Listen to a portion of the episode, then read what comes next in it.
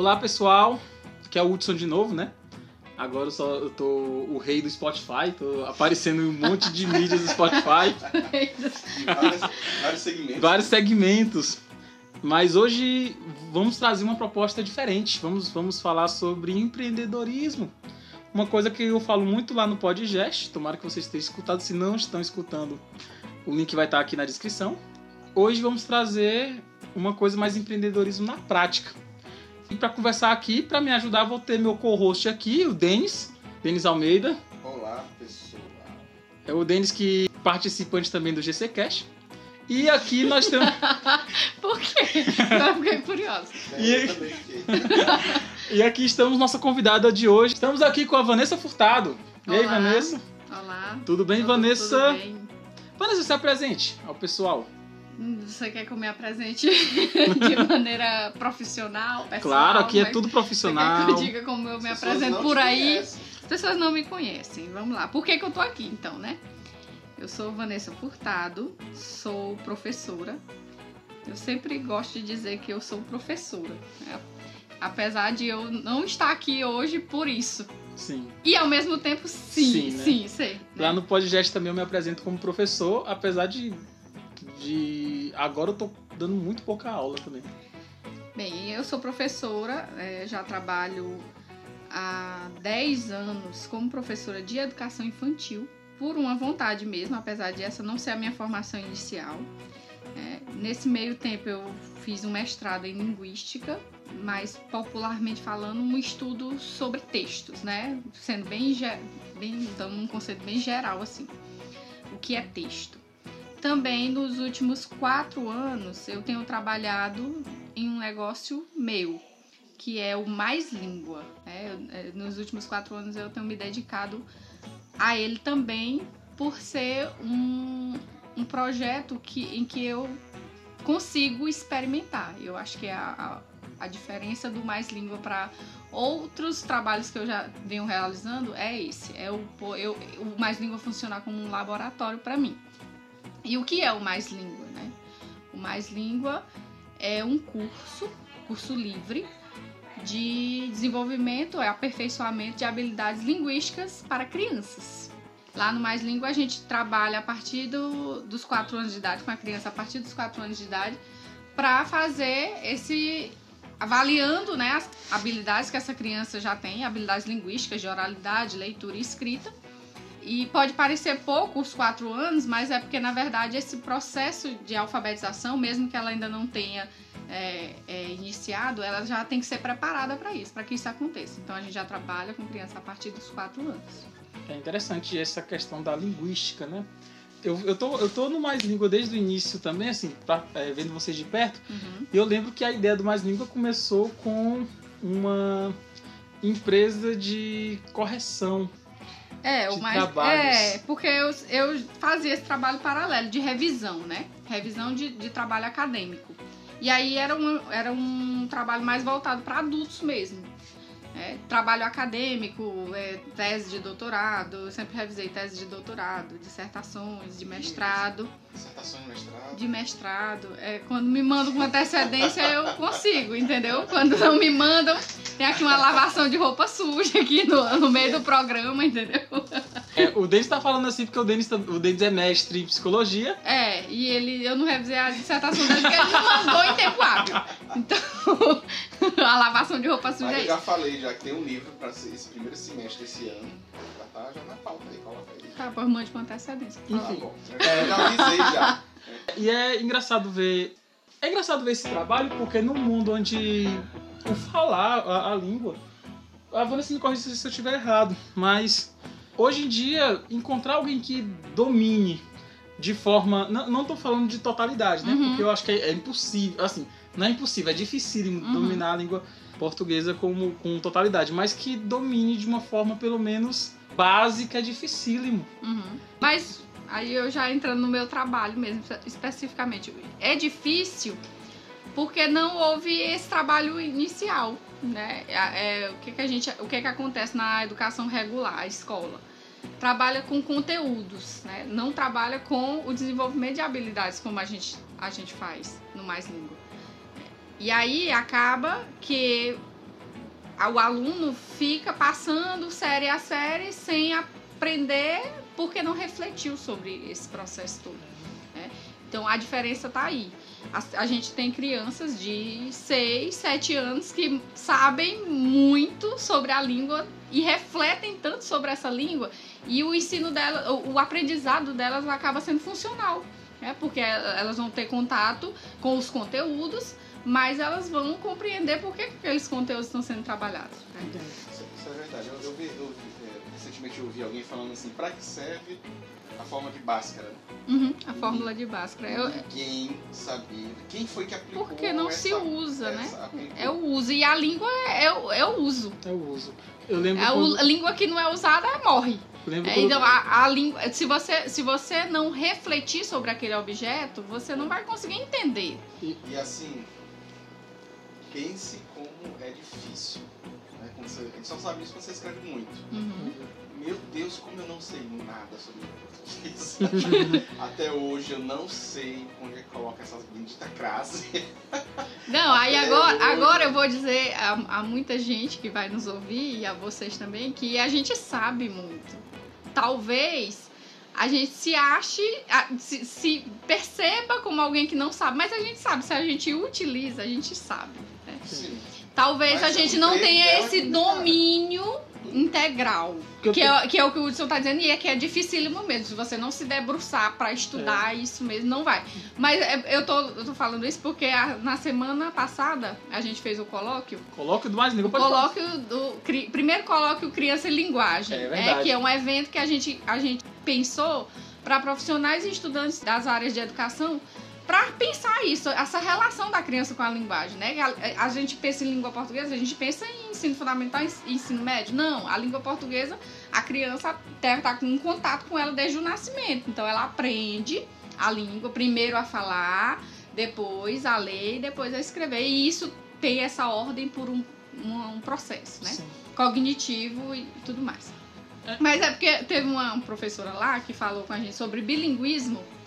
E aí ela me empoderou, porque ela disse que eu sou, eu sou bilíngue. Ela disse que a gente acha que a gente não é bilíngue, que a gente acha que só é bilíngue se a gente dominar todas as esferas de, da língua, da língua inglesa ou da francesa e tal.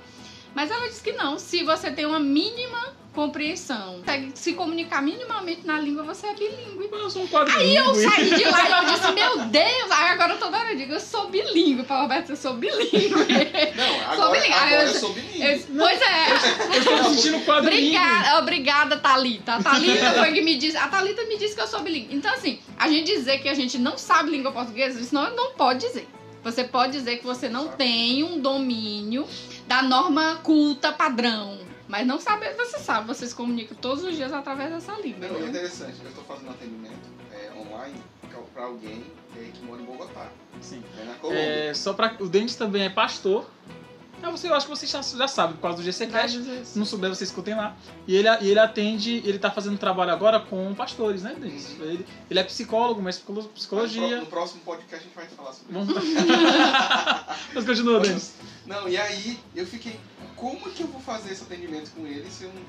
Mas assim, flui. Acontece. Flui, né? Assim, ao que não se entende, se pergunta. Pronto. Isso. Ele fala o quê? Espanhol. Espanhol. Eu vou, eu vou dizer que eu sou quadrilíngue por quê? Eu, Eu também digo, é espanhol, Pois é. espanhol, inglês, francês eu, e eu, português. eu entendo algumas coisas. Eu ando entendendo muita coisa porque eu tô estudando um pouco de alemão. Eu entendo o básico porque. Eu, eu entendo o básico de inglês. Eu falo português, falo nordestinês. Se você, não, É se você língua, acha que isso não é língua, problema seu, você que lute. não- não tem um lugar de fala. Mas eu não falo espanhol. Eu sei disso porque quando eu viajei pra Argentina nesse, no início do ano 2019, eu passei muita vergonha. Inclusive pra. pra Pecanha. A Isso, exato, pra chamar picanha. Chamar picanha, né? pecanha. Enfim, enfim. Mas eu já falei isso no podcast, então vamos falar assim. É engraçado tu falar essa questão do aprendizado, porque no meu tempo o colégio, o colégio realmente lançava muito conteúdo que você tinha que aprender. Falando de linguagem, eu falo de matemática. Eu sou formado em contábeis e e na minha área acadêmica a gente aprende também que matemática é uma linguagem. Matemática Sim, não é uma ciência, ela é uma linguagem. É a linguagem que a gente usa para para tentar provar algumas coisas de ciências, né? a linguagem da ciência. E eu lembro que na minha quarta série, eu tinha 9, 10 anos, eu consegui uma forma de, de descobrir múltiplos de 7, de 9, é, 7 de 9. Qualquer múltiplo eu conseguia descobrir por essa forma. E eu usava isso em todas as provas. E a professora dava como errado, porque eu tinha que fazer do jeito que ela estava ensinando. Uhum. Hum. E eu disse, professora, mas assim é mais Assim fácil, porque certo. eu aprendi assim, minha cabeça já. Mas ela não entendia. Uhum. Então nessa parte É de como você se as maneiras de aprender não fossem, não fossem valorizadas. né? valorizadas. Então, assim. Só o produto. só o produto. Então eu tinha que aprender do jeito dela, mas eu não podia pegar um aprendizado de forma reflexiva, né? Eu mesmo. E é, e é engraçado que eu acho que crianças precisam disso. Crianças Uhum. precisam. Até, pra, até porque, assim, a gente costuma dizer lá no Mais Língua que é um laboratório para nós e para as crianças também. Lá elas têm a liberdade de experimentar, né? E aí, de experimentar o, o- a relação delas com a língua e com a linguagem. Porque a gente não trabalha. Muita, muita gente pergunta, é curioso quanto a isso, se a gente trabalha somente é, a leitura e a produção de texto. Mas não, né? A gente, a gente também tenta fazer o trabalho da oralidade, que é um trabalho que é muito é, deixado de lado na escola regular. E o que seria essa oralidade? A oralidade é você conseguir se desenvolver bem é, com a língua, aí através dela, para se comunicar pela fala, né? Porque a escrita, se você, você coloca a escrita, e a, lei, a, a escrita e a oralidade numa balança, sempre pesa mais a escrita, né? A questão de poder, de, de ela ter mesmo um peso de até econômico, né? E a oralidade é meio deixar de, de lado como se ela fosse o, a- o lado da linguagem que é desprezível. Quando isso deveria ser valorizado também, né? Porque você precisa da linguagem oral, né? Da linguagem oral. A, a escrita não é melhor que a oralidade. Elas, são, elas têm o mesmo peso, apesar de que muita gente acha que não. Que você só, você só escrever bem já é suficiente. E você precisa também falar Quando, bem. quando eu era adolescente, Só uma coisa. Isso também, o fato de muita gente ter medo de falar em público decorre disso, dela não ter se trabalhada a a, oralidade. língua, a oralidade dela desde criança. Entendi. Quando eu era adolescente foi quando começou o MSN. Me julguem, sou desse, desse, desse, Ah, desse você tempo. Ai, o Mirk! Não sei o quê, né? Não, isso aqui não é Jovem, no meu, você isso é aqui- jovem, Isso você aqui é não é meu jovem. tempo, não. É, MSN é, sempre teve essas conversas que a gente tinha com namoradinha e tal. E eu sempre me senti bem mais à vontade escrevendo do que falando. Porque uma coisa que a gente não, po- não precisa ter na, na escrita é a entonação. Uhum. E por quê? Porque, gente, o mais difícil de você conversar, na minha opinião, é entonar. E quando você está conversando, dependendo de para onde você está levando a conversa, a pessoa entende, entende a entonação. Então fica bem mais fácil, fica um, um menor trabalho para mim. E quando eu tinha essas namoradinhas de MSN e tal, minha esposa, a gente, ela morava em outra cidade, a gente conversava muito por, por MSN e era muito mais fácil a gente eu escrever do que eu estar pessoalmente falando. Eu tinha aquele peso de, de vergonha e tal. Hoje em dia eu fiz um podcast estou é falando pra vocês. Mas é interessante essa, esse, Agora, essa questão fala, da hora. fala que isso nem é uma pessoa. Mas é interessante essa, essa questão da oralidade. E outra coisa, Vanessa, agora eu vou pegar esse gancho pra falar. No próximo colóquio, segundo colóquio que o Mais Língua fizer, vamos fazer um podcast antes. Pode já ser. chamar o pessoal pra, pra, pra Transmitir participar. também ao vivo, né? Pode o colóquio, porque a ideia do colóquio, o nome colóquio já é uma palavra que vem de, de fala, né? E a gente não queria que coloquial. fosse. É, do, o coloquial vem, vem dessa. da informalidade, né? Ele Uhum. dá essa informalidade.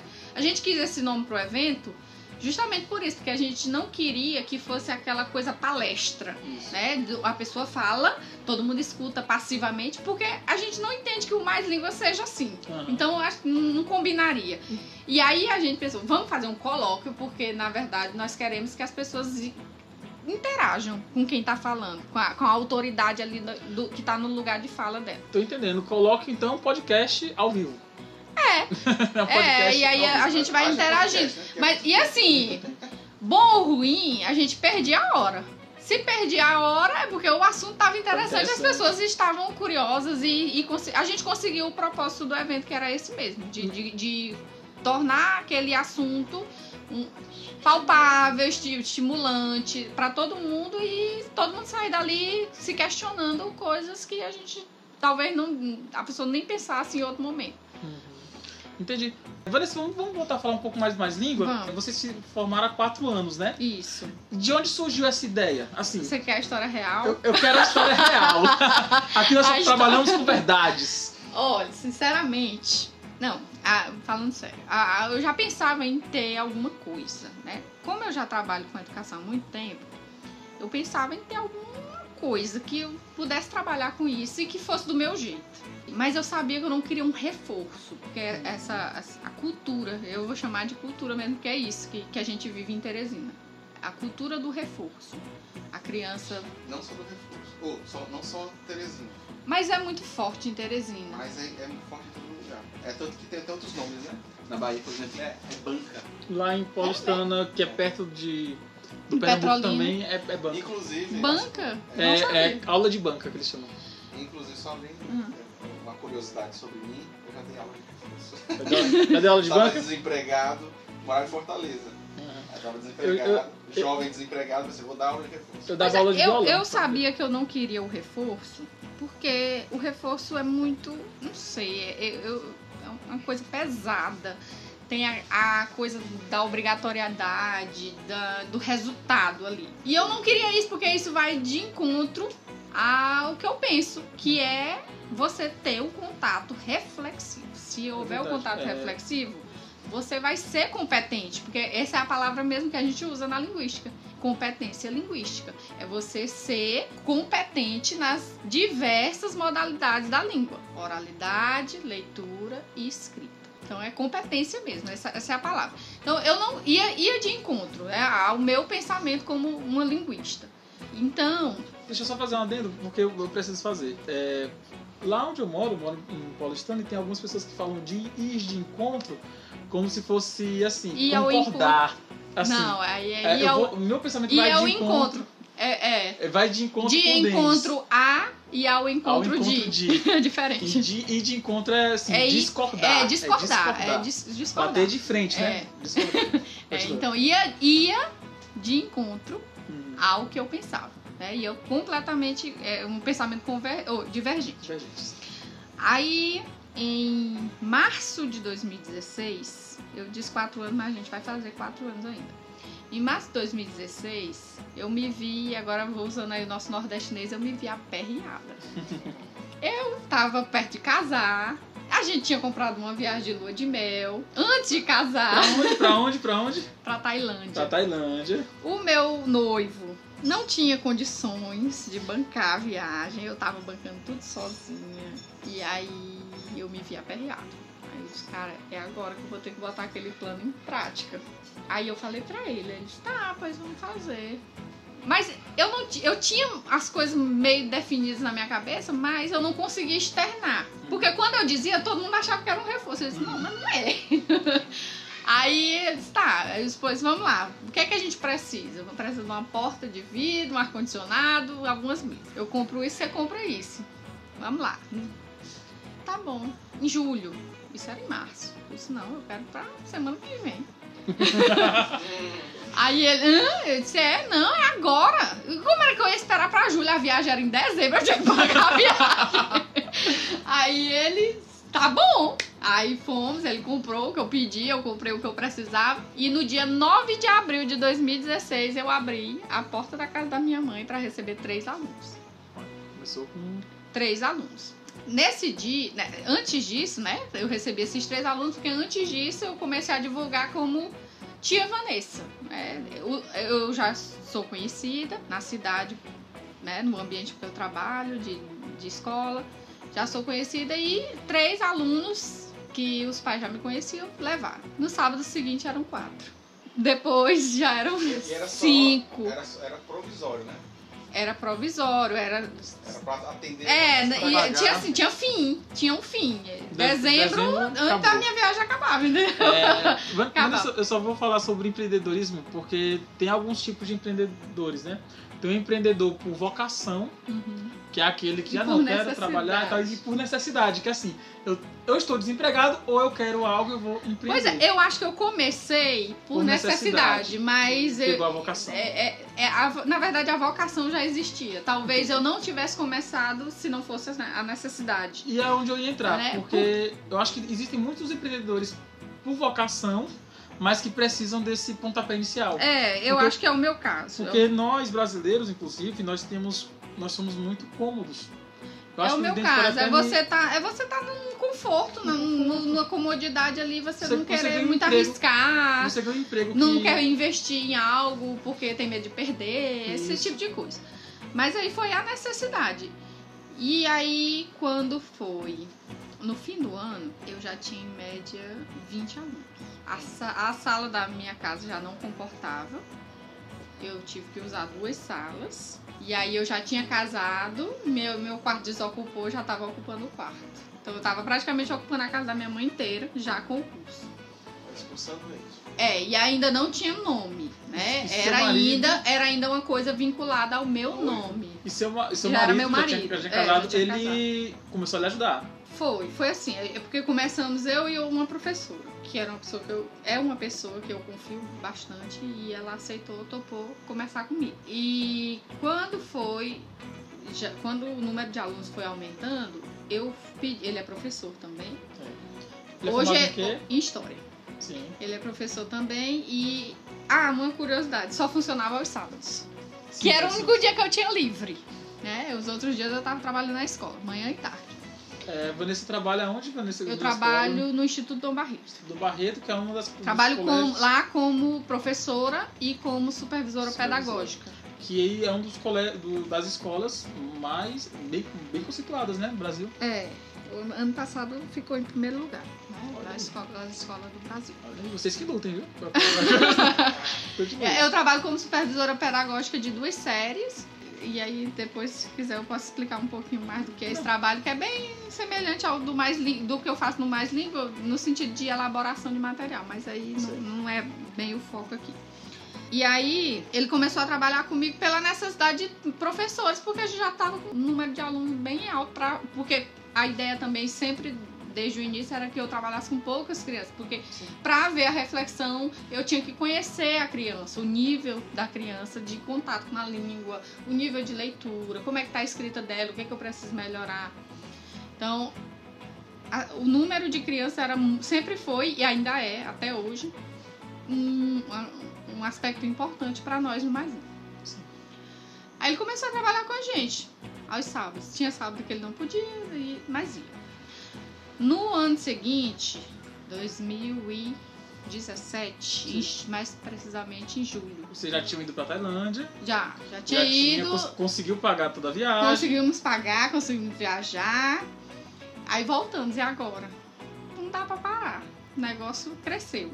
Aí ele foi se envolvendo cada vez mais, a gente precisou de mais uma professora e o espaço ficou né, né? saturado. Então, em agosto de 2017, a gente conseguiu o lugar onde a gente funciona hoje, que fica na zona leste de Teresina. O mais, Lin- onde fica hoje a sede do Mais Lindo. En- Enfim, de lá pra cá a gente vem ampliando o espaço físico. Hoje nós somos um grupo de 11 professores. Temos um teto de 100 alunos. né? E sempre com essa proposta. Ele virou mais língua também em 2017, né? No início eu disse assim, não dá mais pra eu. Você tinha Vanessa. É, não, não dá mais pra vincular o meu nome, porque assim, cresceu a procura, a gente queria pensar alternativas de atender mais pessoas, só no sábado não dava, pelo espaço, pelo, pela quantidade de professores. Então a demanda foi aumentando e a gente foi tendo que se adequar.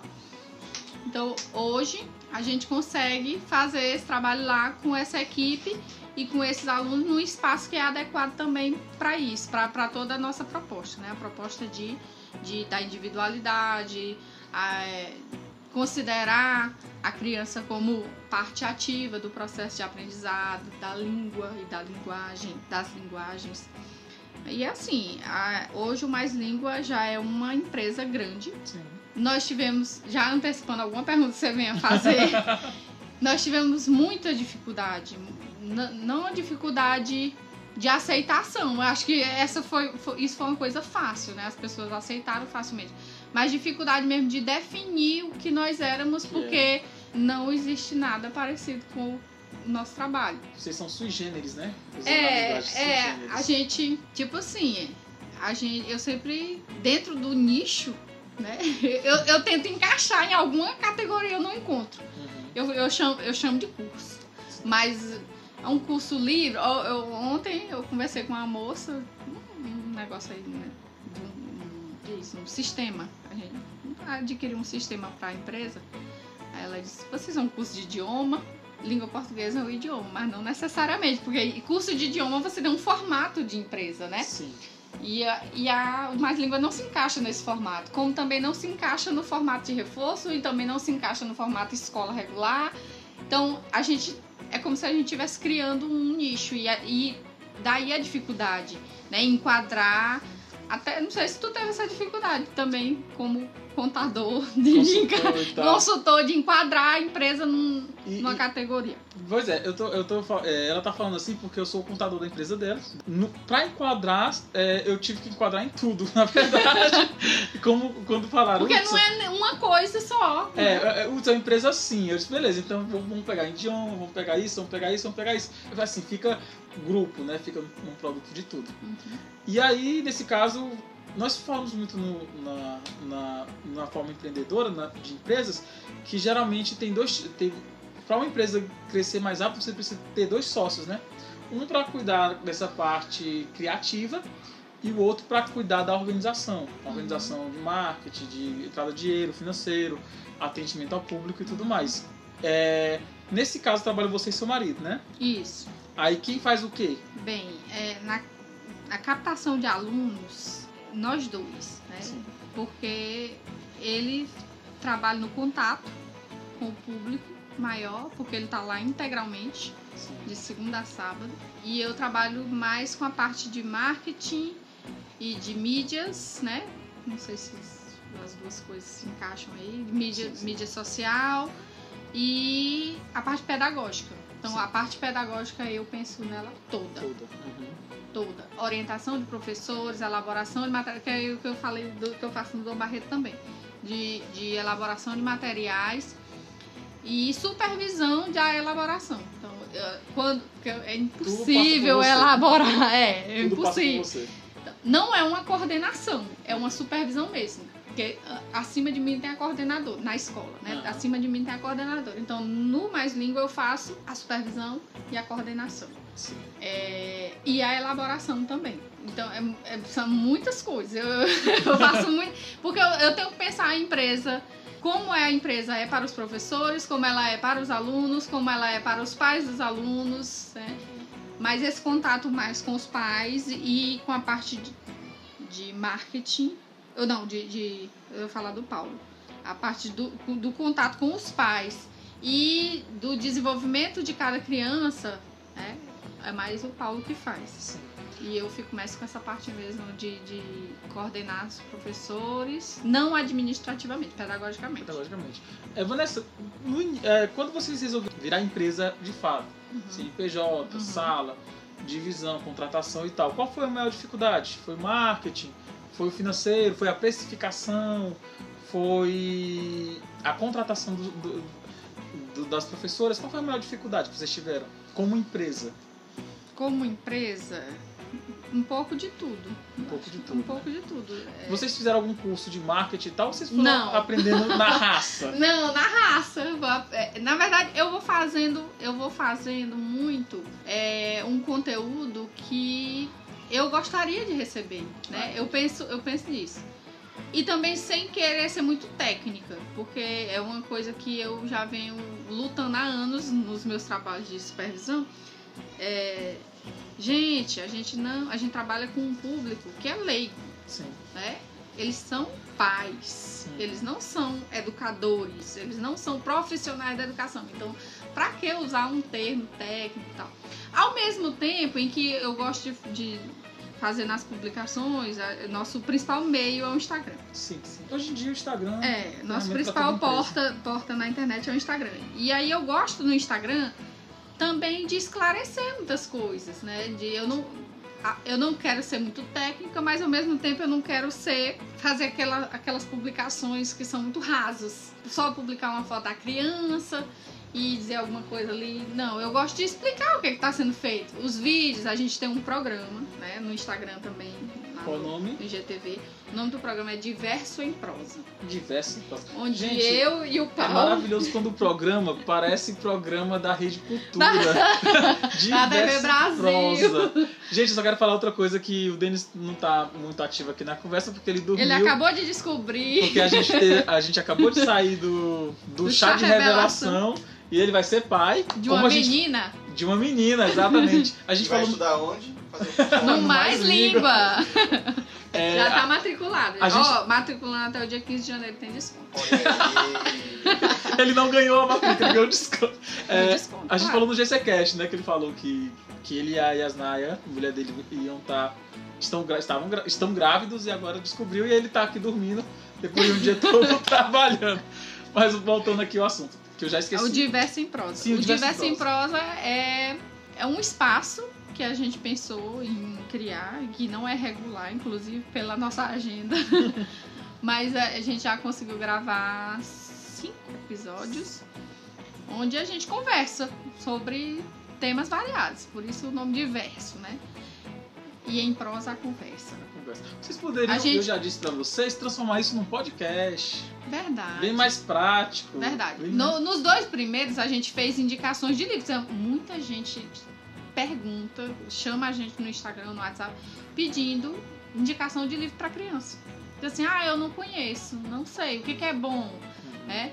Tem aquela coisa do perigo também. Ah, será que eu posso dar esse livro pro meu filho? Eu não li esse livro, eu não vou ter tempo hábil de ler Sim. antes de dar para ele, dar na mão dele. É confiável? Então as pessoas perguntam bastante, pais, né? Perguntam bastante pra gente. Então a gente resolveu fazer os dois primeiros assim, com indicações de livros para faixas etárias diferentes. Depois a gente começou a conversar sobre temas. né? Inclusive em um episódio a gente teve a participação da Sâmia, que é psicóloga, e ela conversou com a gente sobre desenho. É, Samia, tu sabe, sabe o seu nome dela? Samia? Ela se apresenta como Samia Grazielli. Samia É, é, mas eu lembro o Instagram dela, é arroba psicosamia. Psicosamia. Tá aí, Samia. Psico.samia. Psico.samia. Tá aí, Samia. Jabá é de excelente, graça. Pode Samia ficar, é depois você nos agradeça. É nossa companheira. Inclusive, ela ganhou. A gente fez o sorteio da, da entrada do colóquio. Do, do- ela ganhou. Ganhou, ah, né? foi, ela foi. Eu vou tirar esse jabá porque eu já gostei demais. O jabá mesmo. Não, a Sam é excelente. E aí a gente chamou ela pra falar sobre o desenho, né? Ela como psicóloga, a visão dela do desenho. E aí a gente conversa sobre isso e eu falo também sobre o desenho como representação, né? Como uma linguagem. Sim. E aí a gente- o Paulo Roberto traz a parte histórica e fica legal demais o programa. Quem tiver interesse e tempo pra assistir, dá pra ir assistindo de pouquinho. Gente, eu vou botar o, o link na descrição do, desse programa. Então, se você estiver me É escutando no Spotify, estiver escutando no Spotify, estiver escutando em- algum tocador de podcast, vá na descrição que vai ter os links você vai ser encaminhado, curta lá, dê joinha e comente que você conheceu aqui. E fala desenho, dese- esse negócio de desenho também me remete muito a meu irmão. Meu irmão é ilustrador e ele é um- uma pessoa muito inteligente. Ele, e ele não gosta muito de falar, mas ele se expressa desenhando.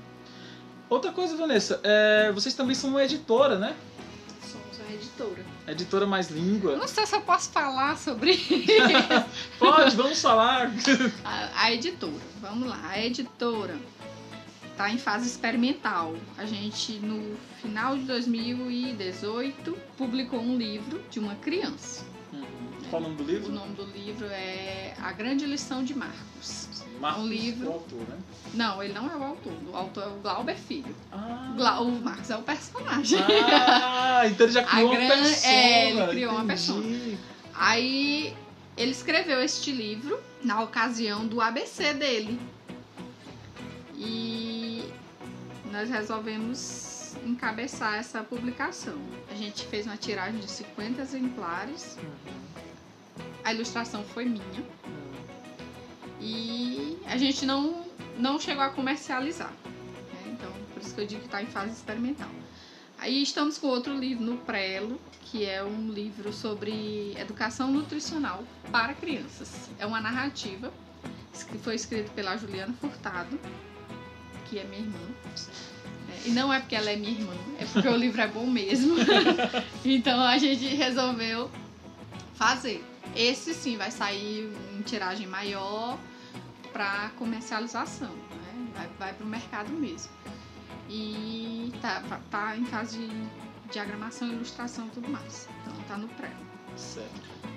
E aí a gente tem projetos futuros, né? De, de tanto de publicação com a editora, como a parceria com Mais Língua de materiais didáticos. Certo. Tá vendo, E Denis? produção de conteúdo digital para professores. Tá vendo, Denis? Você que quer escrever o próximo livro, já pense na editora aí, cara. Já pense na É, editora. mas com antecedência, tá? É, outra coisa, Vanessa, vocês também trabalham com gamificação. Sim. Você acha. Me fala assim, dá pra ensinar uma criança com o estilo gamificação? É melhor com gamificação? É pior? Eu quero fazer isso que eu quero mostrar pra minha mãe, porque era, ela era uma pessoa que reclamava muito que eu jogava videogame na infância. Mal sabe ela que toda a minha segunda língua, já que eu sou Aham, bilíngue, sim. eu aprendi nos videogames. Mas dá pra, dá pra ensinar com gamificação? Como As é pessoas que estão nos ouvindo sabem o que é gamificação. Explique o que é gamificação. Fica melhor. Gamificação é você conseguir usar recursos de jogos, de games, para quaisquer fins. né? No, no nosso caso, a gente utiliza para fazer a criança desenvolver habilidades linguísticas. Aí você perguntou se era bom, se, Sim, era, se era bom, era melhor. se era melhor, com certeza. Né? Qual é a criança que não brinca? Ou qual é a criança que não gosta de brincar? Na verdade, qual é a A pessoa pessoa que, que não gosta de ser recompensada por algo. o Denis tá brincando aqui com o spinner na O hora da spinner. gravação. Só quero dizer que a gente tá em pleno 2020 e o Denis tá com O spinner, spinner, cara. o spinner é tão. Spinner é uma coisa tão 2017. 2017, não sei, 2017. tão antigo. então a gamificação. Porque assim, ensinar através de jogos, ou aprender, eu não gosto muito de ensinar, não ensina, né? A gente proporciona que a pessoa aprenda. É, mas proporcionar o aprendizado através de jogos é diferente de, da gamificação. Na verdade, a gente utiliza a gamificação, mas a gente talvez utilize mais os jogos do que propriamente a gamificação. Claro que a gamificação vem atrelada ao jogo, Sim. Mas no nosso caso a gente utiliza os jogos, tanto jogos que é um, também, pronto, aí é uma dificuldade da empresa. A gente vai avaliar uma criança, vê ali o que é que ela está precisando. E muitas vezes a gente não encontra no mercado um jogo para atender a nossa necessidade. Ah, então vocês Aí a gente vai em lá fazer. e cria, Cria. o jogo. né? E aí eu lembro do Fab Lab também, o, que foi o meu curso lá no Colóquio, que era mostrando como você como você criar, né? Como nós somos todos inventores. E aí falei disso, né? De que a gente, a nossa, a, a, a- a ideia vem da necessidade mesmo. da- A, a gente criou jogos, criou recursos para que a criança chegasse naquele determinado fim que a gente desejava.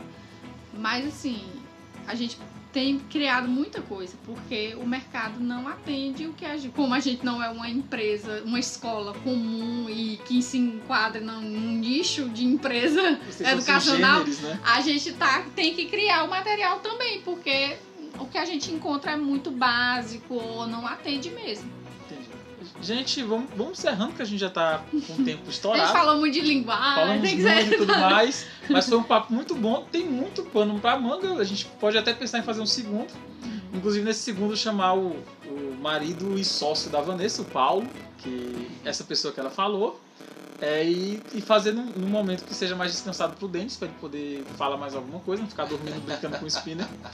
E- Ele pode falar mais em termos práticos, o Paulo. Eu sou mais apaixonada, assim, Pois- mais idealista. Pois pronto, no próximo, no segundo episódio, porque tem muito assunto pra gente conversar sobre isso, a gente traz o Paulo, pra, se ele topar, é claro, pra ele falar sobre essa questão prática. Eu só não Prazer. garanto que vai ter 40 42 minutos como esse, né? Pode ser que seja 3 horas.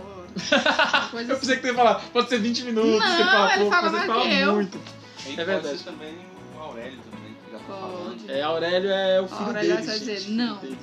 Olha, olha, olha só que uma mestre em linguística tem um filho que o nome é Aurélio. Aurélio. Aure... Me perguntam por que Aurélio. É por causa do dicionário? Eu digo, não, é porque tem as cinco vogais. Bem interessante. Tem um nome. Ah, tem Aurélio, tá certo? Tem. Comigo só tem uma vogal mesmo. Gente, estivemos aqui com a Vanessa. Vanessa, muito obrigado. Nada. Muito obrigado. Um prazer. Obrigado. Nada. Que da próxima você durma mais. Literalmente, por nada. E, gente, vamos ficando por aqui. Qualquer dúvida, comente. Como eu falei, os links vão estar na descrição para o Diverso em Prosa.